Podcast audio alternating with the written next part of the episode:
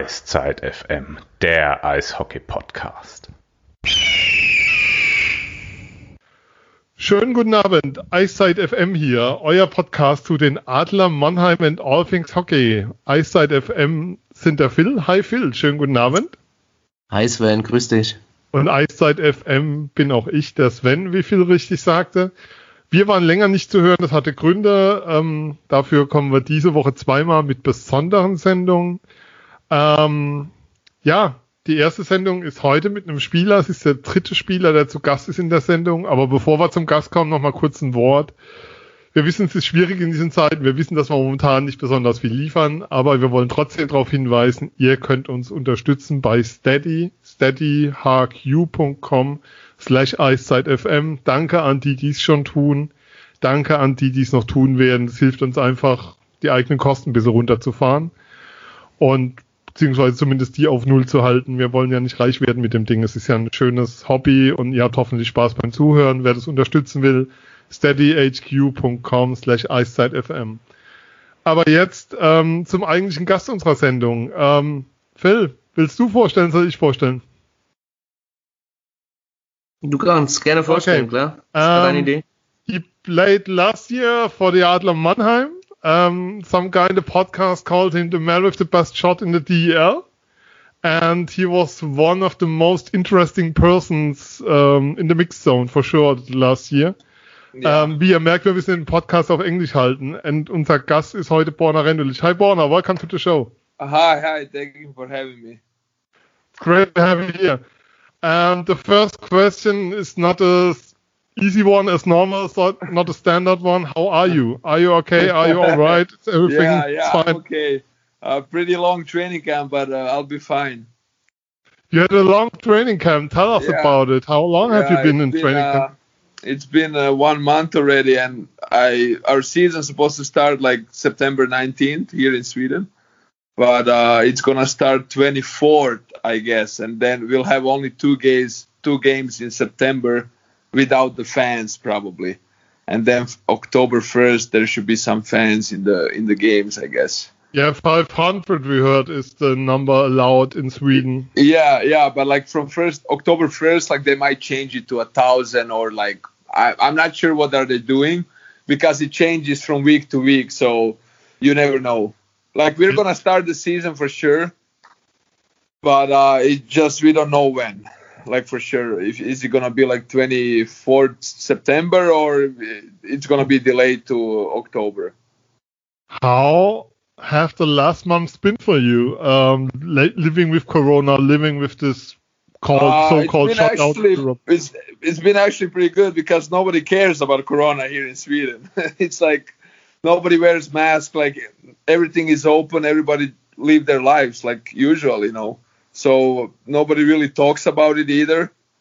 So I've been it's it's been pretty good, you know. Like back home when I was in Croatia, like you couldn't go to certain places obviously and you had to wear masks all the time and I I kind of like it being here right now.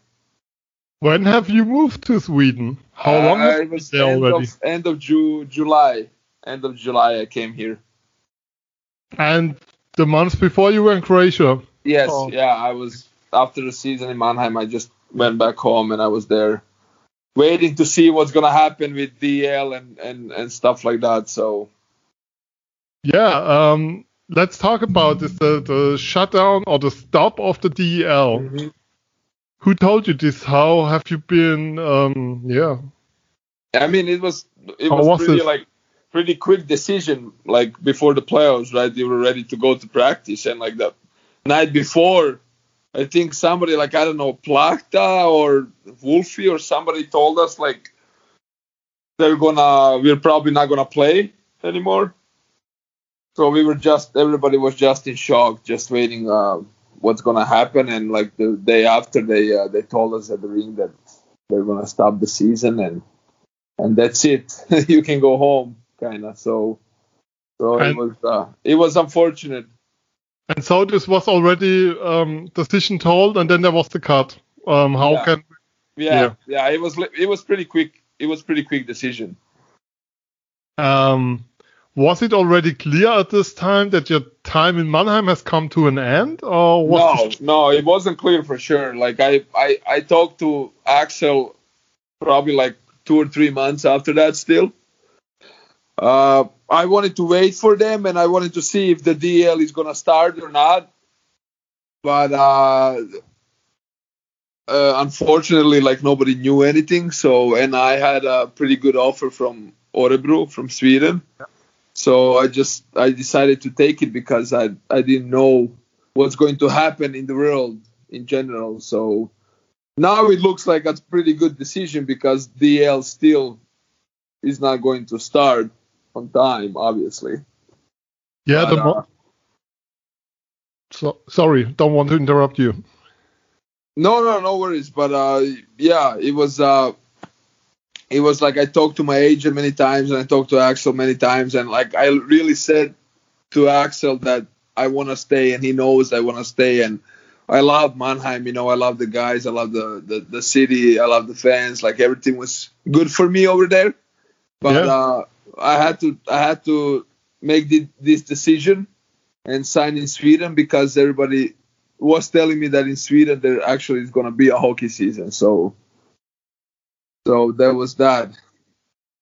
Yeah, are you, are you still in touch with the guys from from the art? Yeah, yeah. I talked I talked to to Katic yeah. most of the time. I I uh, Plachta has been calling me a couple of times. You know, I I talked to to Stützle, aka Schnitzel. that was his nickname, but uh yeah, I talked to some guys over the over the summer for for sure, you know, but nobody knows anything, so we'll see what's gonna happen. Hopefully, they're gonna start playing and everything is gonna be fine. Yeah, even at the moment, you don't know what, what when the season will start. They plan it for November, but you don't know it for sure at the moment. Yeah, yeah, it's uh, it's about I guess it's a lot about politics too, you know. It's yeah. not only about uh about the players wanting to play and stuff like that. So yeah, and the sport and the fans and all that. Yeah, hopefully it's gonna it's gonna they can at least start. You know. I mean, these times are so crazy. We have a show on Thursday, our second show this week with a lawyer about um, all this stuff, what happens at the okay. moment, and what this means for the clubs in the league and so. Yeah. Um, but let's go back from uh, 2020. Let's go back um, to Croatia in the 90s. A young Borna Rendulić, a kid. Yeah. Uh, growing up in a civil war. Sometimes we forget that there was a civil war um, just yeah, 25 I, I, years ago. Yeah, it's true. Like I, I forgot about it too, but somebody always reminds me. Like, or I read it somewhere. Oh, I was born that day, so that that year actually. But yeah. uh, I can't remember really remember much about the war because Zagreb like wasn't that affected by it, but it was the the cities close to Serbia and the cities on the coast they were they were like kind of uh, really affected by it. So I can't really remember what actually what actually happened there and stuff like that. I was really really young, so. So, um, it wasn't not that it, yeah, that that it has this impact on your life as a kid. No, no, no. It was it was like Zagreb was like fine. Like I I really didn't even talk to my parents about it. Maybe yep. I did when I was younger, but I think Zagreb was like pretty fine. Like there was nothing going on in Zagreb because we were so far away from it. Um, if anyone out there and you born on Mrs. Phil at the moment, um, he has a he has problems with his internet connection, so I'm on my own at the moment. Um, but oh, okay. I, I, hope yeah, he'll come back. yeah, I didn't realize, but hopefully he can come, he can back. back. Um, but Croatia and ice hockey, that's a weird combination. That's a really crazy yeah, combination. Really, Croatia, you think about football, you think about handball, yes, but not yeah. about ice hockey. Yeah, and yeah, I'm I'm thinking to myself year after year, why did I choose ice hockey? Why I, I why I just wasn't a football player or something? What went or, wrong? Or even a handball player, you know, like yeah. it, would be, it or, would be uh, probably I would have a way nicer life right now. Yeah. But, uh, but second uh, Ivano Balić or something like that. Yeah, yeah, you never know. But but uh, I just liked hockey more. You know, it was full of adrenaline when I was a kid, and I just, you know, you just fall in love with the sport, and you just don't want to let it go. So How um, did you come to the sport? How did this happen? I mean, it's not uh, for in in our perspective. It's not. Yeah, it was. Uh, I, I played a lot of sports when I was younger. You know, I played handball, football, basketball. I tried everything. And uh, hockey was. I was in kindergarten, and we went for a skate with our kindergarten. So I put the skates on the first time, and literally like all the kids are falling on the ice, and I, I just like started skating. You know, it was like I had a lot of talent when I was a kid, so I just learned pretty quickly to skate. And there was like coaches who are actually at hockey clubs, coaches. Yep. So they just asked me if I wanna try try uh, ice hockey, and then I said like, why not? I'll I tried everything, and I'm gonna try ice hockey too. So. Uh, first time when I came on the practice, it was uh, it was pretty actually pretty easy decision. I just didn't want to leave the ice, you know. And my parents liked it because after uh, ice hockey practice, I came home and I would just sleep because I was really like hyperactive kid and they couldn't deal with me most of the time. so uh, after the practice, I would just come home and sleep and uh, and uh, it was it was really nice. Uh, but but how many guys were there? How many kids were there? How was the competition in Croatia? Uh, I, yeah, there was not a lot of guys. Maybe like I would say like 300 players at that time. Now there is like maybe 700, but at that time it was like 300. So there wasn't a lot of guys or like guys playing ice hockey at all. But I just love the sport. I just at first you just play because you want to play for fun, right? Yeah. You, you don't know if you're good or not. It's just like you're just playing and I just love the guys. I love the atmosphere. I love the, you know, like you meeting new people and stuff. And like hockey players are usually like pretty cool guys too. So it was it was pretty fun to be around that, you know, atmosphere. So I just continue playing and you just play and then everything. I just took off from there, you know.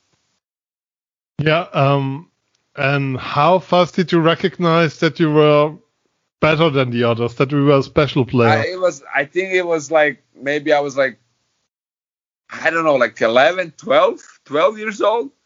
So I, I then I realized like, you know, that a lot of players, they just kind of stopped growing.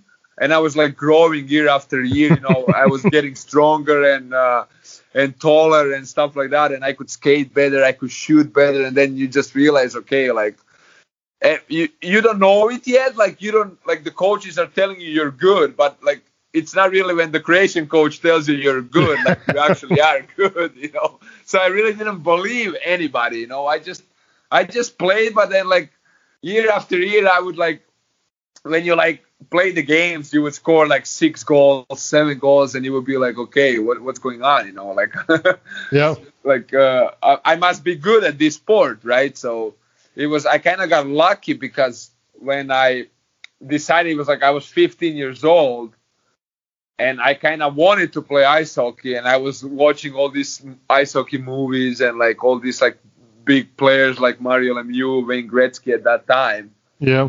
And uh, I kind of decided like I want to try doing this, you know, I want to you know, I want to go somewhere where hockey is good and just try it out if I can if I can make it. So I kind of got lucky because uh, we had like every like every two years there was like this international ice hockey federation they had a camp in finland so like all the players born like 90 92 94 96 they invite all these players around the world to Vierumäki in finland for one week yeah. and you're like there is a lot of coaches around the world like finnish swedish canadian like a lot of kids who are playing hockey so they you just go at that camp and they just teach you like how to practice, how to train, how to uh, they teach you about hockey, right?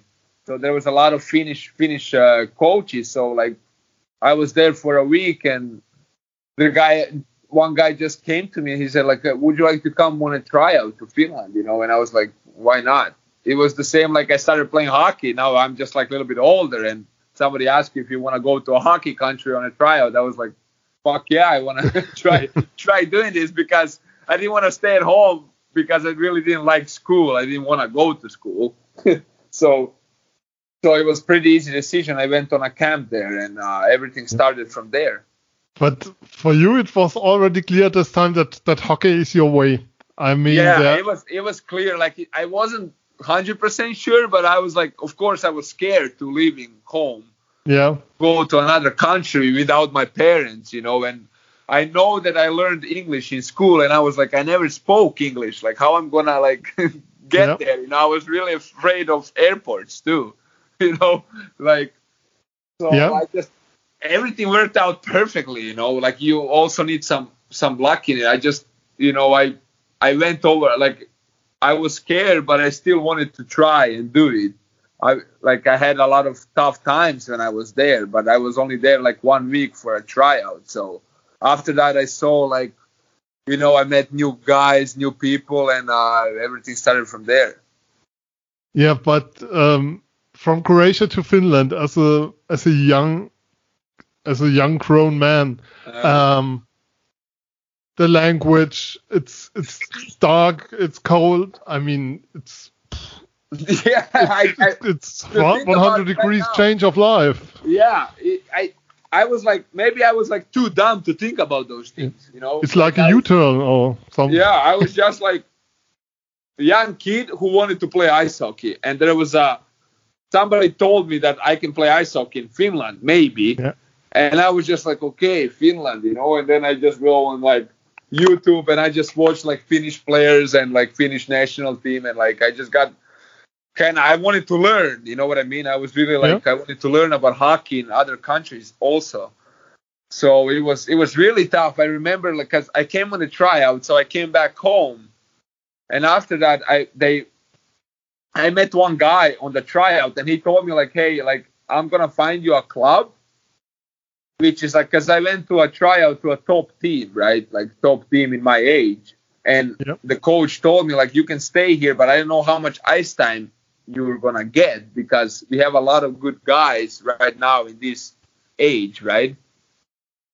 So one guy came to me like he was an agent or like a scout or I don't know. He was there working with that team, I guess. So he told me like I want to help you and I'm gonna try to find you a like a team in a lower division so you can just come here and like just start start from scratch. You know what I mean? Like just learn the learn the like lifestyle, learn hockey, learn like everything in that one year. And if you're doing good, like another team will pick you up. And that's exactly what happened. I went to a second division team. Yep. It was pretty funny. I was like, I think I was 16 at that time, or like 15 and a half, almost 16. Uh, I came there and I'm like so scared. Who's gonna like who's gonna wait for me there, like where I'm gonna leave. I had no clue what am I doing, you know. so I came on the airport and there was like a like a team coaches were there. There was a team captains were there waiting for me. Uh, there was a family where I'm go- I ended up living with them, right? So there was like ten people waiting for me on the airport. And I was like, what the fuck is going on? Why there is like ten people waiting for me? and they were so nice and everything like they helped me a lot so like i lived in this family and they live literally like across the rink right so they yeah. showed me everything like i had to go to school there like uh, the rink is here they showed me around the city they show, like they literally like they were like they're like my second parents over there right yeah so it was like it was first couple of weeks i know like i remember when i was there i was just in that like I had a room in the house where I was living, and I was just like thinking, especially the nights were like the worst, you know, because you had so much time thinking yeah. like, should I go back home? Should I stay? How is it? My parents are calling me every day. My mom is crying, you know, son, come back home. I'm like, I, I like I can't come back right away. I need to like stay for a week or two just to see how it is. Like, but then like after a couple of days, I met the guys and I came to the locker room and everybody was so nice to me because like you know like I didn't really expect that like they would take you in so quickly like a kid from Croatia non hockey country either you know like I, yeah. I was thinking that it's gonna be way way tougher you know like you know always when you come to a new team there's different guys different personalities and stuff like that but it, like they took me they took me on so well and i'm like so grateful for it and yeah. i just remember like first practice when I went on the ice with them, I was like, okay, these guys aren't so good. you know? then I realized, like, first practice, I realized, okay, like I can actually play here, you know, and like kind of score goals and do the things what I was doing at home, just in another country. And so, it worked. So yeah, and it yeah. worked. Everything like from the first day, everything worked. Like first game, I think I scored like four goals, and I was like, okay, is this real? Like what's going on? You know, I was just living in the moment, like so everything everything worked out worked out perfectly. And then after that season after that like like that guy said another team picked me up better team. And then then again i came to a better team like playing with better guys. And i had like probably like when i came there the guys were like in such a good shape. Like first time i went to the gym it was like 17 years old. I was 17 you know and these guys are in the gym till they're yeah. like since they're 14 years old, you know. And they they have been two or three times a day on the ice, and yeah, I don't know I, how. I, I, was on the ice like two times a week back home, yeah. you know. So like I was out of shape. I wasn't like ready to do it, and they knew that. So I came there, and it was literally everybody was so b- better skaters, more more power, like better shots. Every, you know, like I was like, holy fuck, you know. Now I came to the real league, you know. Now I have to start working on myself to get better, right? But it was nice because they had so uh, uh, they were so patient with me, you know. I guess they saw the talent and they just wanted to like let me like they just wanted to help me. So like I I literally learned how to play hockey. I learned how to uh, uh, do all ice workouts, you know, all the stuff what I haven't done before. I just learned everything there. It's I guess it's easier when you're a kid, you know. You just listen and you just work on it. So it was yeah. like that, and then it just like year after year, I got better, better, and better, and then it's uh, that's how that's when I realized like 17, 18 years old, like okay, like this can be my life actually. Um, was was your way in Finland recognized in Croatia? Was there some media news or no no nobody knew where i was. Only like hockey people of course like knew that i was i'm in finland and i've been there for like a couple of years already and you know and media like they don't they just talk about football all the time. So it's it was like it, it was nice. Like i didn't want any attention either you know. I just wanted to play and just get better at what i'm doing and and so i can i can do it for the rest of my career of course and then you came back for a loan to Zagreb. How was that playing also playoffs in the EBEL? Yeah, there was like uh there was like when Zagreb had a like they started a team. It was a second or third year in Austrian league. Yeah. So uh, I played juniors in in Finland. So and I was like I I kind of like had problems with the coach. I like like we we just fought all the time, and I just like didn't play a lot, you know. And I was just like let's just can I like I just called the people from Medveščak, you know, I just tell, told them like, hey, let's fix a deal, you know, I come there on a loan or whatever. I just want to try playing pro hockey because I I thought I think that I'm ready for it, you know. So uh, I I went back home for I don't know I played like 12 games or something like that, but it was really good experience for me. I really learned a lot because there was a lot of players who, who who've been pros for a long time, of course. Yeah. So uh, that 12, I was at home like two months, but I knew that I was going back to Finland because I still had a deal with that team in Finland. So uh, everything worked out perfectly, actually. Like I came back and I again I started the year in juniors, but like I was just like more dominant player, you know, like more confident because I played the pro pro hockey already. Um, was your one timer and your shot already that good at the time? Um, no, it was we, we, no, it was uh, uh my my like wrist shot was pretty good, pretty decent, but I just didn't know how to use it that well, you know, in the games.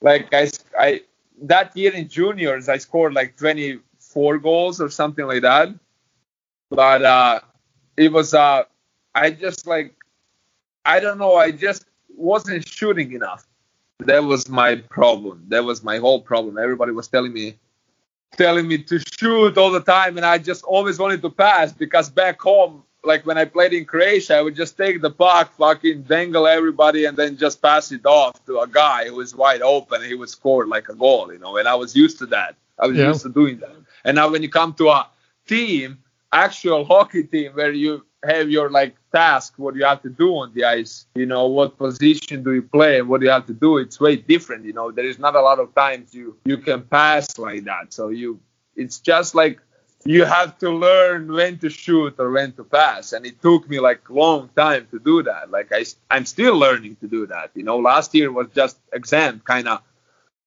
uh, yeah. i i think my talent came through last year you know but everything was perfect also in mannheim you know the coach the players the atmosphere everything is just like everything was great and i felt so confident doing it so then it just it was a good season and I could say that was, that was my first really like no injury like good season. So I learned last year too that actually I can have this kind of season every year. You know, now it's up to me if yeah. I'm ready to do that, of course. Um, I asked a question about your shot. We we we received a question about your shot. Do you special practice for that, or just after normal practice, um, something special? Yeah, yeah, like last couple of years, not even last three or four years, I've been doing that in practice all the time. I was just like trying to get better at that at that one timer because I know it was hard all the time, but you just when you practice it, it just becomes a reflex in some point, you know. Yeah. And, and of course, when you change the teams a lot, you don't know who you're gonna play with. You don't know like if the coach will like you. You don't know if you're gonna even play power play. You know, so everything has to come together so you can use your talent and your shot. Um, and it, your shot already works in Sweden, as we can say see on YouTube um, in some test games. Yeah, yeah, I scored one, one, yeah. one, uh, one timer. Not so but, uh, bad. and it was pretty funny because we didn't really work on power play yet. Like I've been here for a month, so it didn't work at all on power play because the season starts so late. So there is a lot of time to do it. So, but uh, it's been it's been going it's been going good right, for now. I don't I have no complaints. It's a uh, it's a uh, it's different hockey. You know, it's way more skating, younger guys. You know, everybody's thirsty. You know, everybody competes way more on the ice. You know, and stuff like yep. that. So you just gotta get used to it. Um, and back to Finland, um, playing there in the league, um, I think this must be a completely different level of skating, tactics, physics, all the stuff. Yeah, yeah, it was really, it was completely different level. Like it's, it's good that those coaches over there who had me, they had like, they had patience with me. So they literally like after every game or every practice or whatever we did, they would just take the board out and they would be like, hey, like 15, 20 minutes after practice, they would be like, hey, in the game, if the puck is there, you're there. Like in defensive zone, you gotta be here, you know, like, and I was just listening to them and I was just learning quickly. Um, and then was an offer for the NHL. How does that happen? I mean, you're an undrafted player. You're mm-hmm. sorry from Croatia, mm-hmm. and it's not the way it used to be that a player from Croatia, undrafted, gets an offer for the NHL. Yeah, I it, like I, me as a player, I didn't really think about it, right? So when I first I, I came to HPK, I came on a tryout on the yeah. summer, on the summer there, and my agent didn't tell me it was a tryout at the time, so I had no clue. I thought I have a deal, but I didn't have it. I found out later that I really didn't have a deal, so that was pretty funny. So I was there on a tryout to like have my first like pro season, right, with the with the A team. And yep. uh, it was uh, it was also pretty bad because in that year it was NHL lockout too. Yeah. So our team had two NHLers like Antti Miettinen, the Finnish guy, and Eric Fehr. Yeah. They came over for like to play for a couple of months. So after three months of like tryout, like I made the team and I started in the fourth line, and you know I was just doing what what I was just playing and I was just doing what I can.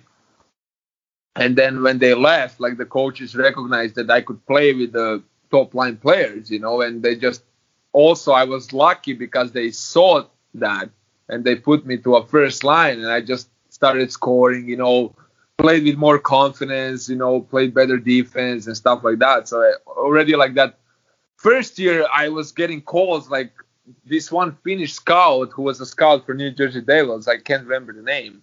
He started calling me like every week, every two weeks, like, hey, I'll come watch you. Like, let's go get lunch and stuff. I was just like, what is going on? Like, NHL scouts are watching me, you know, like you're just, you're overwhelmed with it, you know.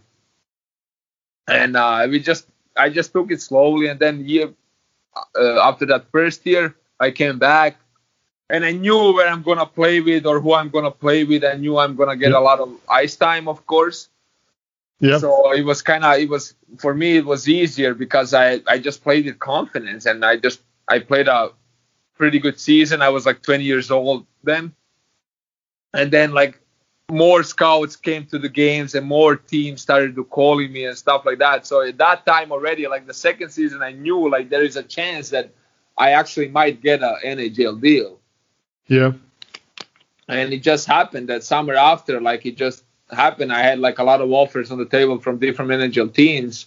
They're the same offers. I just didn't know which team should I pick, of course. You know, like I, I had no clue how's the life over there, of. And how has what has influenced your decision, Dan? It was uh it was pretty funny because I think I talked to like it was like from New Jersey, like New Jersey Devils were the most interested team because they followed me like longer. Yeah. So well, I got a, I had a conference call with my agent and Lou Lamoriello, the GM for yeah for Islanders now. And yeah. uh, he was like, it was pretty funny phone call because like he was just talking, talking, talking, and then he just stopped talking and he was like, okay, you want to sign with us or what? and then I was like, I, am like young kid. I'm like, I don't know, man. like just leave me alone. And then my agent stepped in and he just started to talk agent bullshit. I don't know what they what he was saying, but uh, um, for but, our listeners, you were 21 at that moment. Yeah, yeah, yeah. So like I really didn't know. Like, and then I talked to from Colorado, like assistant GM called me I didn't talk to Joe Sakic, who was the GM back then. Yeah. And then uh, I talked to Nashville was interested. I talked to David Poile, but I really didn't know who these guys are. I didn't really even my like my agent knew, but we didn't really know like we didn't really know who's serious, who's not, you know, because everybody's saying the same stuff on the phone. So, that you like, will play and you're an important yeah, player yeah, and you get your like, chance. They they can yeah they can say whatever you know. Yeah. you know what I mean? Like you don't know until you come there and see like can you really play or not you know? Yeah. So it was uh we we we I actually we just choose Colorado because Joe Sakic was a GM and he's kind of like half Croatian or something. So it was pretty funny like we just we just picked the team okay because my agent at that time he's like he's not my agent anymore but he didn't really know about the stuff either you know he didn't really have players going like that, like undrafted players from Croatia going to NHL. He didn't really know what to do either. So we just picked a team, you know. I I was just thinking in my mind, it doesn't matter where you go, if you're good enough, you're gonna make it, right?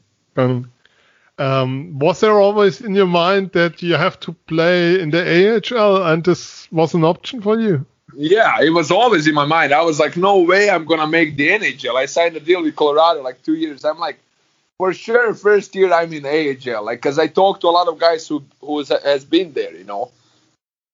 Yeah. And everybody's saying the same thing. And like I talked to GM at the time from my team in Finland, and he told me like, yeah, you should go. You should definitely go there. I don't know which team, but you should definitely go there because it might be it might be one only one opportunity to get, you know, in your career. Yeah. So I chose to go there, and I and I, I for sure I, I I thought that I'm gonna play in AHL, but then when I came on the camp, like with Colorado, I came for the training camp, and I was like, okay, like these guys aren't that special, you know, like they're just humans, you know. You watch this like Landeskog, Duchene, all these like big stars, MacKinnon, you know, like Iginla was was there. Iginla was there too. Like you, I I've been watching him and I was a kid, right? Yeah, He's now in our Hall of Famer, I think. Yeah, he's yeah. a Hall of Famer. So like you'll be and then you come on the ice with them, and they're just like normal guys, you know. Like and they they do mistakes, and, you know. They everything is like it's just a normal hockey game. You know what I mean?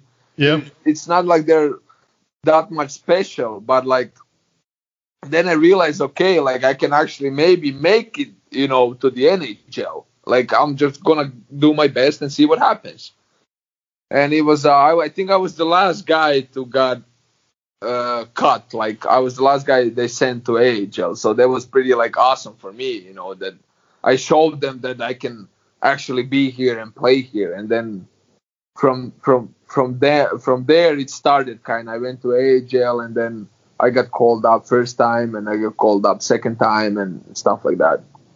Um, so, from your point of view, it was a success that you were cut as the last player.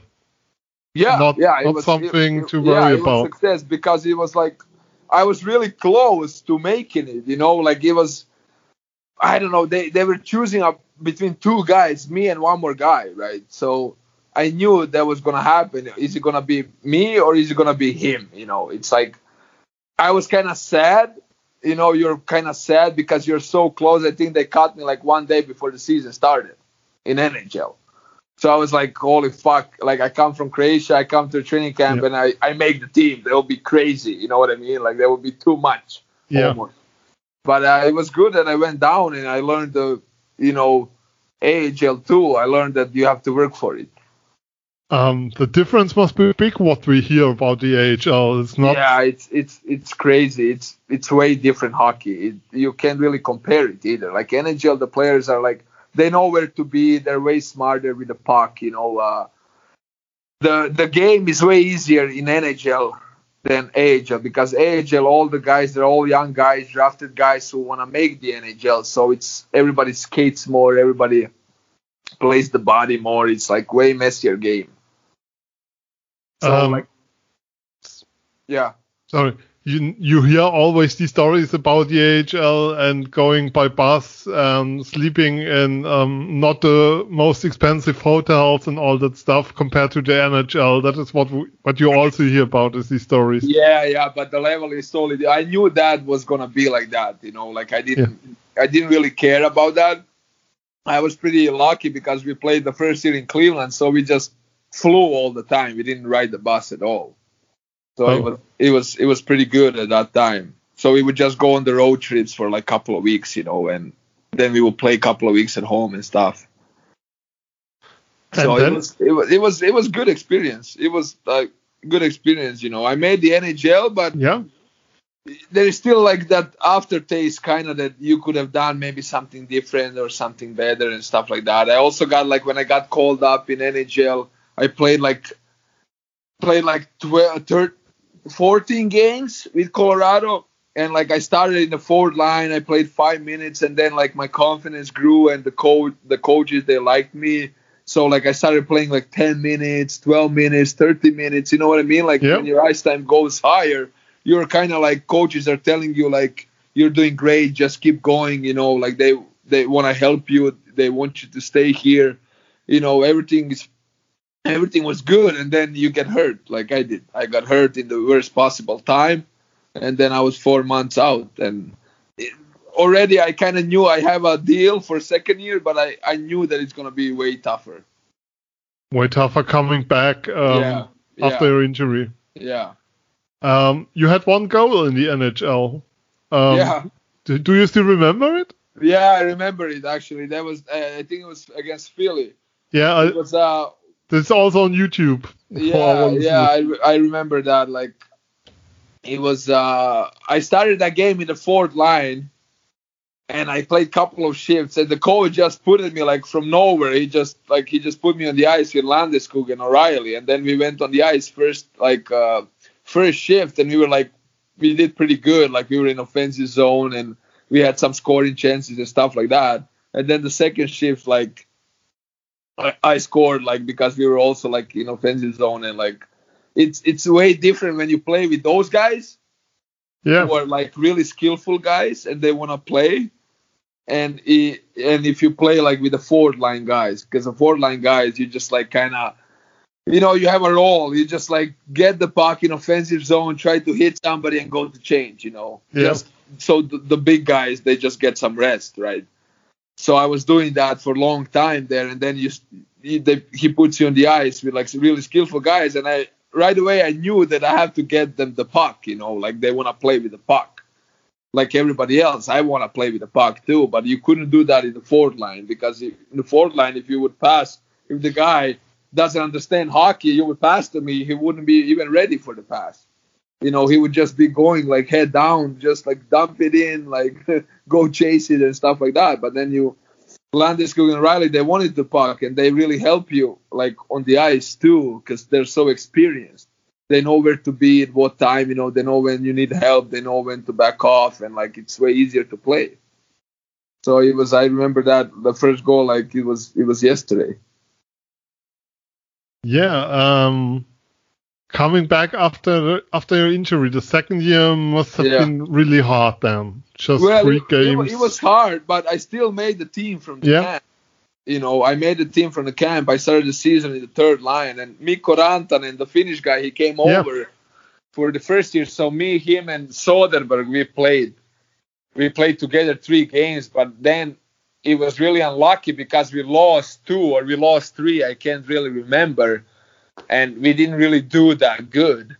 Or yeah. maybe we did okay, but like as a rookie, you have to be good all the time. You have to all the time be on your toes, and you have to really pay attention to the details and really like do what they're telling you to do, right? To stay there, and like yeah. really we as a team, the whole team didn't really do good, and it was the easiest decision to send me down because I'm I have that kind of deal, right? So they can just send me down because they they didn't want me to stay up and just not play and be in the stands.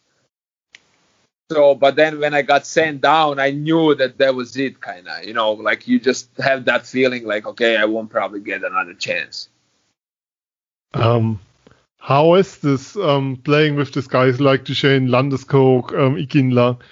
is there something like a let's say um, do do they have a special role also in the locker only on the ice with first row and second line yeah i mean they're really skillful but they're really good at like one thing you know what i mean like it's like Landeskog is like really good two-way player. He plays really good defense. He can score offensively. Like Duchene, he's really good with the puck. He's got these moves in the corners, how he beats players one-on-one really good. You know, like it's really they are special in some way. You know what I mean? They really yeah.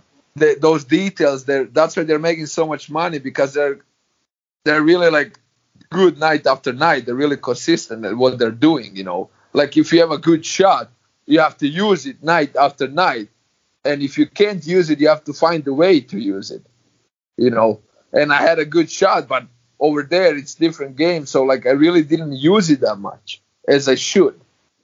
So like if I go back, if I would go now to the NHL, it would be yeah. a very different thing because I'm way smarter. I'm a little bit older, a little bit more mature, and I think it would be easier to play the game.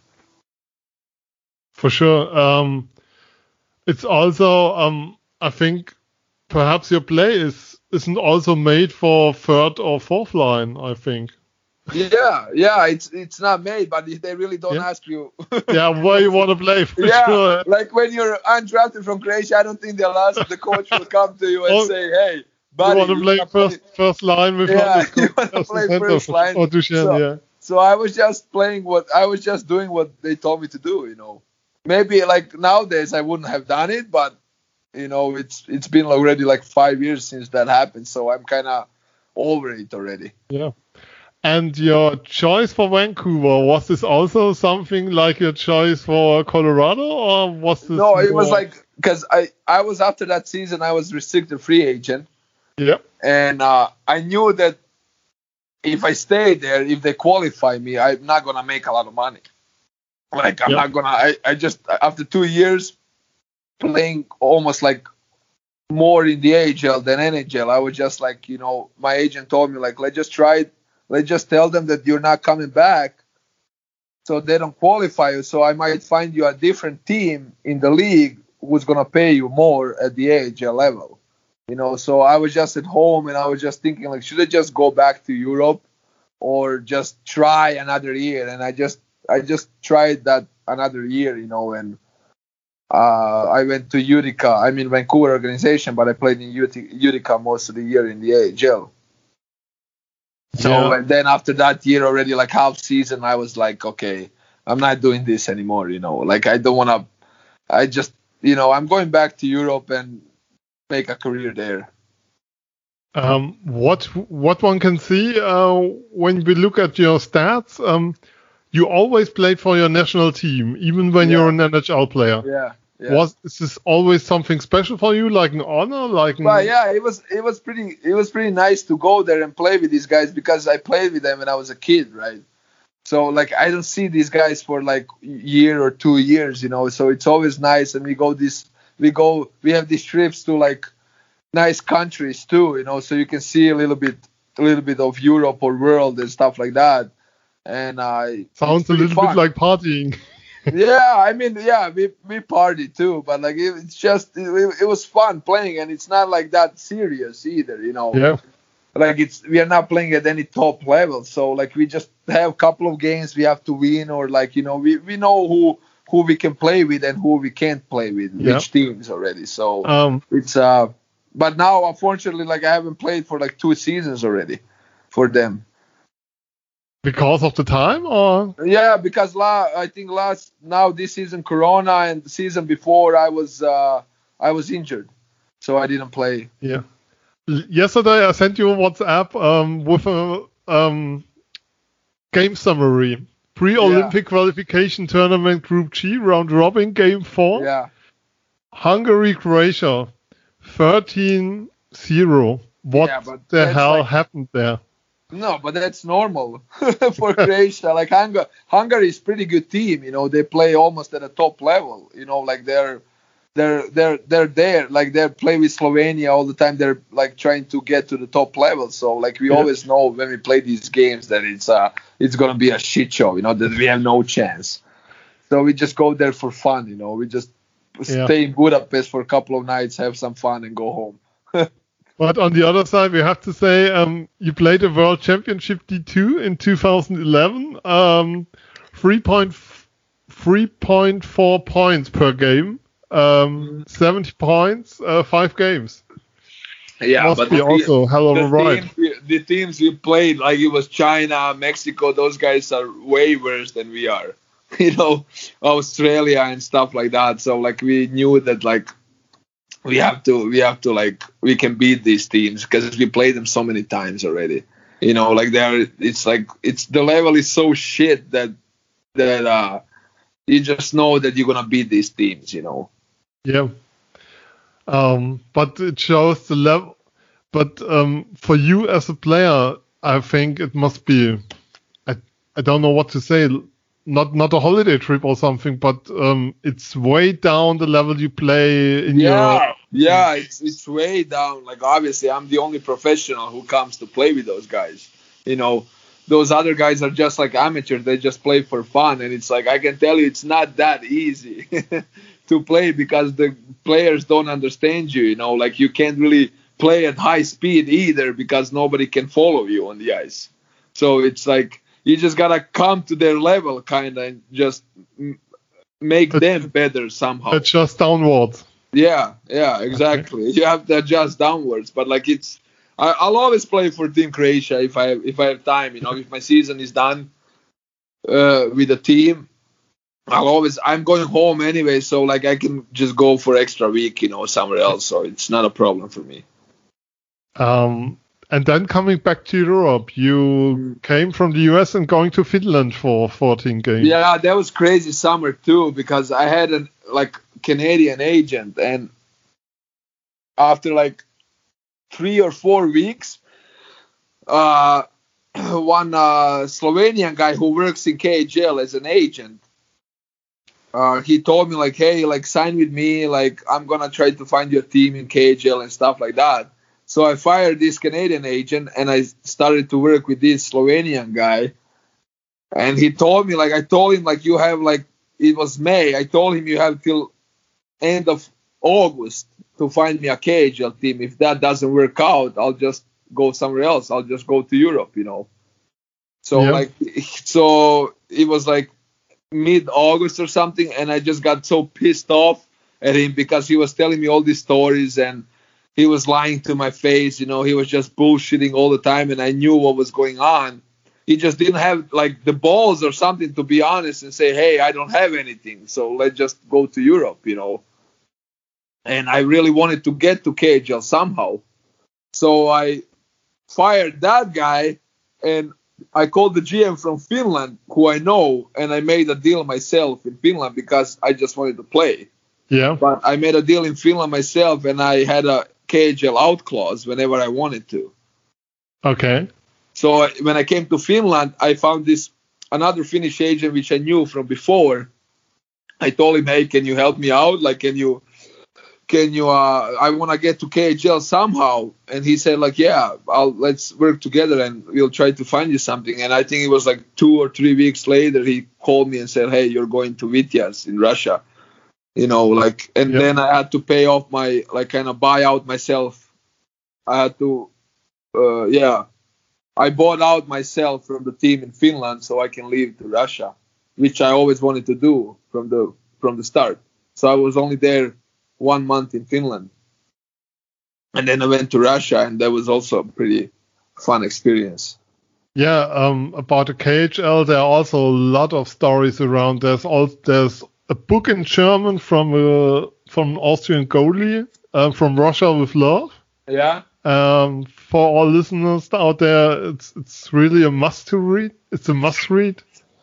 Um, about um, money and some plastic bags and all crazy yeah, stuff. Yeah, but that was that was like probably like like uh, uh, that was before I was there. Like there was like probably like three or four years that that that shit would happen. But like when yeah. I went there, everything was like it was pretty professional actually. Like it was pretty professional. But like I came to the team to Vityaz, and like first three months I didn't see any money coming to my account. I was like, oh. I was calling. I was calling my agent, what is going on over here? Like I have no money to live.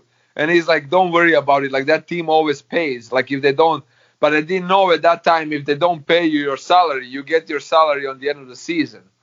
So like I kind of survived for those three months, and yeah. then uh, uh, in April after the season, I got like three or four paychecks because at some date in summer they have to pay you all your money, otherwise they can't play in the league. That was the rule. So sounds totally crazy to me. Sorry. Yeah, it's crazy because you're not used to it. But like I'm, I'm, I was kind of, I was from Croatia anyway, so like it, it's normal in Croatia too. You know, like people don't pay people and stuff like that. You know, so I was just like, whatever. You know, I'll just, we'll see what happens. And I got all my money, so it's all good. But you have to pay for your buyout in Finland. Yeah. And then coming to Russia and don't get your money for months. Yeah, so it was pretty it was pretty crazy couple of months. That's for sure. Sounds like what could. And hockey wise, what can you tell us about the KHL? Is it uh, more um I, I, technical? I really like the KHL because it's I mean it's very it's really it's kind of defensive league because everybody's like kind of standing in the trap all the time and they're just waiting like to get the puck, you know, so they yep. can play with the puck. Uh, but it's way it's really skillful league, you know, and it's not really that fast league. There's a lot of guys over like a lot of those Russian players. They're not even ready for that league, but they are Russians and they have to be in that league because they don't have better players. So like all the top teams, there's like five six teams. They're really really good, but then there's like rest of the league is just shit, you know, because they have really shitty Russians. So like I, I was in a team where imports like we we literally won or lost the game. So you have those five imports, and you have to win. You have to win the game for the team, you know. So there is a lot of pressure on you, and yeah. it, there will be times that you you wouldn't score for a couple of games, and the president will come to the locker room. He will like give you shit, or he will call your agent, "Hey, why you're not scoring? We pay you to score goals." What like they don't really understand hockey that much. You know, it's more like business yeah. for them at least in, in a team where I was, because it's a smaller team. I don't know in the bigger teams how it works. But uh, uh, yeah, but it was pretty it was pretty fun experience, and I would like to go back if I have a, if I have a chance. And of course, you make the most money in KHL. You know, in Europe you can't make that much money. What you, can you make in KHL? Even in Switzerland. No, even in Switzerland. In Switzerland, like all the money came down, like it goes down year after year. But KHL is still still more than in, in, in Europe. In Switzerland, you can you can make money, but not the first couple of years. You have to prove yourself. So when you prove yourself, like then you can get a big contract. But it's anywhere else in the world is like that, you know. Yeah. But in KHL, they would pay like some unknown name who scored like 30 goals. They would just pay you like shit ton of money, and then if you don't score that many goals, they'll just fire you, you know, and get another guy. it's Yeah. it's black and white over there. So high on fire. Um, Yeah. Hockey wise, when you uh, compare the leagues, um, the NHL is on the top, no no question. But Yeah. um, is the KHL as good as the A- AHL, or is there still a difference? No, but it's way it's totally different hockey. Like I Yeah. like DEL isn't far from KHL, you know what I mean? I think it's just the the the media makes that league like, you know, all the media around it make all, everybody's saying it's like second best league in Europe, like KHL or whatever. yeah. Second best league in the world. But like there is not a lot of difference even between DEL or between Finland or like I don't know about Sweden. I've heard the Swedish league is one of the best. It should Yeah. be the best league in Europe just because of the game style and skating and stuff like that. People and they are winning every year the Champions Hockey League. Um, yeah, too, because just because they can uh, they can skate here, you know, it's really skating league. So like if you're a good skater, you'll do good in KHL because it's not really a skating league. But then there is guys in KHL who are like fucking weight like 120 kilos. They don't move on the ice and they're just making points and they it makes them good players. But even though they're not that good players, you know, it's uh, it's really different style. You can't really compare KHL to any league, to be honest, because Okay. you see, like all this like. If any team in Europe plays against KHL team, they're gonna be equal. You know, it's not like the KH, KHL team is gonna beat them like 10-1. You know, yeah. so any anybody can win anyone. I feel like now. This is what is we always think about it when we when we heard when we hear about the KHL that it's so good and it's by far the best league in Europe and so. No, no, hmm? I wouldn't. I wouldn't say that. No, I wouldn't say that. Like obviously there's there's different. Like e- every team has these like four or five players. Like depends. Like if you play CSKA or SKA, the whole team is Yeah. full of talented players. So yeah, they are good teams. But then you put like I don't know. Example, you put Mannheim in KHL. I think Mannheim would be easily a playoff team there. Okay. You know, and they could easily compete with these big teams, even though they're from Germany. Okay. That's that's interesting. I, I, I never heard this before, so um, that's that's a quite interesting I think a lot of players will tell you the same thing who has been playing there, you know. Yeah. And the Finnish league compared to these other leagues, what we talked about it? Finnish league is more like Swedish, like fast. high pace. Yeah, Yeah. high pace. Like I think Finnish and Swedish league, you could compare those to AHL, Okay. you know, but KHL and Okay. DEL and Czech league, they're kind of the similar, you know. So, and finally, after your years in two years in Russia, Uh-huh. there there there come an offer from Mannheim. And what have you heard of Mannheim before? What have you known about I Mannheim? had I had no clue. My agent just called me, "Hey, Mannheim is really interested." I'm like, "What? Mannheim? like in Germany?" I didn't really believe. Like you know, I really didn't know a lot about it. I knew that Katic is playing there because he played in Zagreb too. Yeah. So right away, I kind of call him and ask him, "How's Mannheim? How's this things there?" And he told me all the all the good stuff about the organization and stuff like that. And then I went to check like some YouTube videos and I saw this huge rink with like 15,000 people singing and singing and uh, it was really good atmosphere too. So I kind of got like interested by it, you know. And And- uh, and then when they sent me where you're gonna live, the houses, the the the locker room and stuff like that, I was kind of like sold for it, you know. I didn't really have a lot of options either, so I was just like, okay, I'll just go there and try to play good, you know. So I can go to bigger leagues after that. How do they approach you after the off after the offer? Um, do they send videos or um, uh, they yeah, flown to Mannheim? They, they what what happens there? Yeah, they they send you a uh, they send you an email with the with the videos of the fans and uh, they send you like houses and the locker room and stuff like that, so you can just go through it and and uh, it, it, was pretty cool actually. It, it was almost like NHL organization would do, you know, and that really like sells. Like yeah. they, they can really like they, they, they can really like uh, interest every player. You know what I mean? Yeah. So it was pretty it was pretty pretty cool what they what they what they do when they send the offer and they send you all this stuff because I never got that before from other teams. And the and German hockey, um, the level doesn't bother you in anything about it, or oh, at that a, moment, yeah.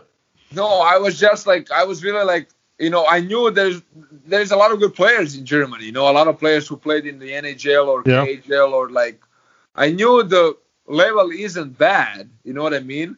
Yeah. But I didn't know if it's good either. You know, like I always I always thought that like Finland, Switzerland, like Sweden are better leagues, obviously. But when I came to Germany, I was surprised how good players are playing there, you know. So it was uh, it was really fun experience for me. And then you came to Mannheim uh, to the training camp. Uh-huh, and yeah. then there was a 70 year old guy called Tim Stützle.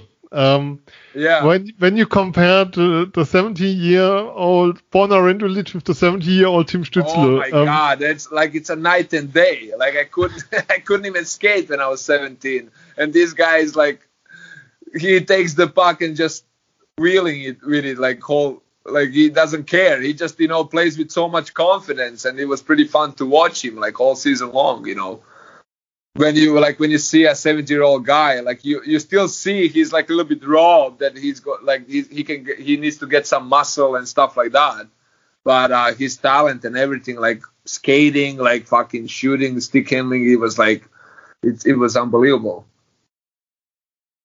so um you think we won't see him in Mannheim again and he's going definitely to the NHL next year yeah if NHL starts yeah, if NHL starts and if the European player can well, play in the gonna, NHL. Wait, obviously, he's gonna be a top two draft pick. You know, like he has a big chance to make the team in the NHL, and that should that should be his goal, of course. Yeah. And um, coming to Mannheim, um, Pavel Gross is known as a very, I won't say hard, but very um, clear coach um, yeah. with very high expectations. Yeah. Um, high intensity in training camp. Um, how was this for you? I mean, um, playing in the KHL and in the states, it's more well, it's more well, like playing play yeah. uh, traveling, playing, traveling. And you came to Mannheim, and with with this team around the ice, it, must have been hard. I think. Yeah, it was actually it wasn't hard because I knew that it's not gonna be Russia. I knew that it's gonna be like tougher because I've heard a lot about from Cottage. I heard a lot that they they practice a lot. They practice long and stuff like that. But I was used to it because I played in Finland seven years, so I know what what means hard work and and uh, be long on the ice and stuff like that. So I really didn't have didn't have any problems with it. I knew that it's not gonna be Russia because I was in really shitty team in Russia, you know. So the like we just played games and travel, and I knew that it's not gonna be the same thing, you know. So you just you know you just get used to it. Like I think any player can do it. Um, the start of the season to me and uh, to me it seemed I won't say you struggled a bit, but your impact was more on uh, power play than with five on five on the ice. Yeah. Yeah. And um, I don't know if there was a moment, but it clicked afterwards, and you were you were all over there. Um, was there was there in your when you remember it, was there a moment or a game or something what happened, No, or did it I- simply I- adjust no, better? it was it was obviously when the when Pavel scratched me when I didn't play for two games. I was Yeah, I like, know. "Oh, fuck, what the fuck is going on? So I knew at that moment I have to do something better or I have to do something what he wants me to do. And we had a really good conversations and we watched videos after that and and every time when you come to a new team, like you obviously need time. You need to know your line mates, you need to know your team, you need to know the system. And it just like after 15, 20 games, you, when you learn all that, you can just play, start playing with confidence. And then I started playing with more confidence. I listened to, to Pavel, what he was saying more and stuff like that. So everything just started working out. You know what I mean? Like I Yeah. just I knew that I'm gonna struggle because you I struggle almost every season, and that was me. Like I knew by myself like that I'm gonna struggle, and I know that season is long, and I know that like I'm gonna be like I'm gonna get to my full potential at some point. And it's good because it happened like it happened pretty early, I would say. You know what I mean? yeah. Sometimes it takes longer. Had Pavel talked with you about his decision, or was it just something you've yeah, been yeah, we talked. Yeah, yeah, we talked a lot about it. You know, he was honest and he was real, and you know, he told me what I need to do better, and I was trying to. When I came back, I knew I was gonna come back at some point. You know what I mean? Like I Yeah. was gonna sit there for like fucking three weeks. So when I came back, I just started doing more things what he wanted me to do, and you know, and from there it just started working out.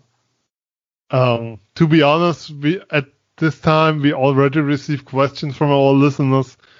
Mm. What was wrong? Um, was it perhaps the wrong player or something? We said just wait, just relax. It's a long year. Um, season is long. It's not yeah, over. but it's always like the fans are always like that, you know. Yeah. They're not really patient, especially in Mannheim. I really didn't know about that either, and I didn't really. I, at that time, I didn't really care what anybody is saying. I know what I, I always knew what I can do, and I knew that I'm gonna show people that I'm a good player and that it was a good signing. um, was is there with this atmosphere in Mannheim and the crowd and the fans? Mannheim calls calls itself a hockey town. Yeah. Um, is this is this also a special form of pressure for the team and for players? No, no, I I didn't have any pressure when I was playing, but it was really nice to, like, I didn't really play in my career except NHL in front of so many people, you know, and they're always singing and chanting, and uh, they want you obviously they want you to win all the time, and it was pretty pretty cool to play. I loved it, you know. I never wanted to I never wanted to come to Sweden either, but it's just tough situation in the world, and I had to do it. Yeah. Um, we received two or three questions about your time in Mannheim. Um, The first one is apart from hockey, what do you like the most of But the it was just a lifestyle, you know. It's kind of similar to Croatia. I was being close to home too, and like it was, it was pretty good weather there. So it was just like you know, go out with the guys, you know, go for dinners, go drink some beer, you know, hang out, drink some coffee outside. You know, it was it was totally different than than than Russia or Finland or USA. You know, the lifestyle was just was just great. Um, and what is your what is your best memory when you think think back about your time here? The best memory. You had. Oh, Have- let me let me think about it. The best memory. Hmm. I can't really say right now. I have like I don't know. Like I it was I. I think the whole time was the great memory. You know what I mean? Like Yeah. the whole time I was there. Like now when I come to a different place, you realize how much how good it was. You know what I mean? In Yeah. previous place. Yeah. Kinda. So you kind of reflect like reflect to that to that times, and it was it's really unfortunate that we couldn't play playoffs because I think we had a really good chance to win again. You know, Yep. because I always wanted to win something, and I feel like this year, that year, like last season in Mannheim, there could be the case that we would like go to the finals, and and I would have like uh, you know, you you have in your CV that you want something, which is pretty nice when you're a player. Have you seen the pictures or perhaps a movie of the celebration in the city and the parade? And yeah, I saw. It was unbelievable, and a lot of like Plachta, Wolfi, like I talked to them about it, you know, and I just wanted to hear their their stories, and he said it was unbelievable, and I wanted to experience that too, obviously, but uh, it was yeah. uh, it was a bad luck, I guess. Um, when we talk about your life as a player, it's always um it seems that you're something in Germany. We have the word Wandervogel. I don't know the word in English. Um, that you that you're moving from time to time to another club to another country. Yeah. Is yeah. this something in your personality, or is it just normal yeah. in your life? I don't know. Maybe it is something personality, but like last season, I really did not want to move. Yeah. so I was really like disappointed and sad, and I was like, "Fuck!" Now I gotta go to a different place. I've been to so many places. I just like I can't, you know, like at some point you're like, you just don't want to do it anymore. You know what I mean? Yeah. Like I felt like Mannheim w- would be a good team to stay for one more year, you know, and just like try. I wanted a place where I can stay and where's my home yeah, and I yeah, know where I wake I felt, up I every felt morning. like I was at home, you know. Yeah. And I didn't feel that through my throughout my career, but I always like always something happened that I had to change the club every year, and I just like kind of I got used to it, I guess, you know. So I don't have a big problem moving, but it's just like that last year was the first year I really didn't want to do it, and I had to do it, and I was like, I'm still pissed off about it. but but now, but um, I I feel like everything happens for a reason too. So. Yeah.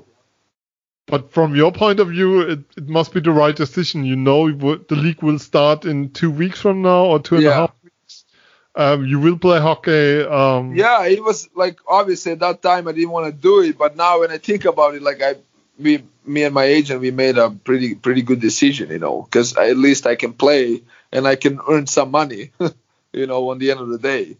And that's a pro in you. It's I, not like I about. went to. It's not like I went to really bad league, you know. This is really no. good league, and it's a, it's a, it's more competitively because every team can beat any team here, you know, and you have to play good every every night to win the game. So I think you I can still become a better player in this league too. So it's uh I'm happy about my decision. I was last year in Stockholm when the Adler played against Djurgården. Yeah. It, it was really one-sided match. Yeah, that was really one-sided, but it was funny because first game, first preseason game here, we played against Djurgården at home. Yeah. And, and we beat them 10-1. okay. so but like I like I knew they were a good team, but I think they just had a night off or something, you know.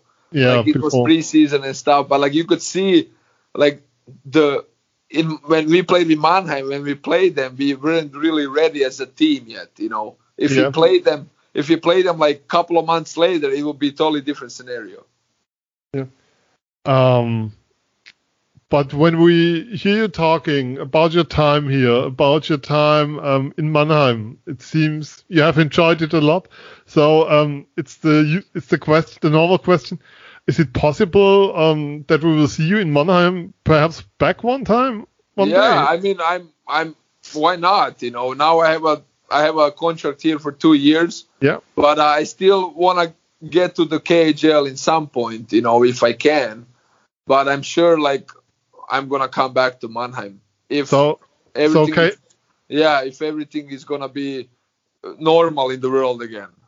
So, but KHL is still your your field yeah, that's my that's my main goal for now. Like I still I still have some juice left, and I still want to do that fucking traveling, and you know, like I still wanna.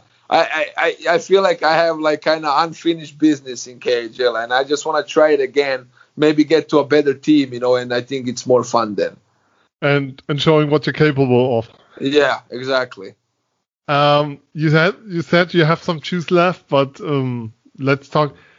Are there any plans after your career already in your in your no, mind? In your I, head, or it's I, just about no, playing hockey I, at the moment? Yeah, I'm just I'm not thinking about future that much. You know, I'm just living day by day. I'm just playing, you know, and trying to have fun in uh in in my career. So, but we'll see. Maybe in a couple of years that will change too. Um, when we invited you to the show, we said it should be something also like a farewell to the fans in Mannheim because there was nothing special during Corona possible. Yeah. So um, we are now at the end of our questions. I have to say, Phil is still with us. Um, but the last word is, is yours. Um, something you want to say to the fans in Mannheim? The last word is yours, Borna. Uh, yeah. Fans in Mannheim, you're the best fans in whole fucking world, probably. I never seen fans like like you, and uh, hopefully you can you can uh, you can watch the watch hockey this year, and hopefully the season will start, and hopefully Mannheim wins another championship, and uh, hopefully I can I can come back in some point and play in front of you guys. So thank you for the for the season in Mannheim. And I have to say thank you for your time and thank you for your for this wonderful 75 minutes now. Yeah, it, yeah, it was it's pretty long, but I, I don't feel like we've been talking that much. It was a hell of a ride. Thanks so much. It was really joy talking to you. Thanks for your time, Borna. Yeah, thanks to you, and we can keep in touch. I, I hope so, and all the best for the season in Sweden. We will follow you closely for sure. Okay, thank you. Thank you. Bye. Bye.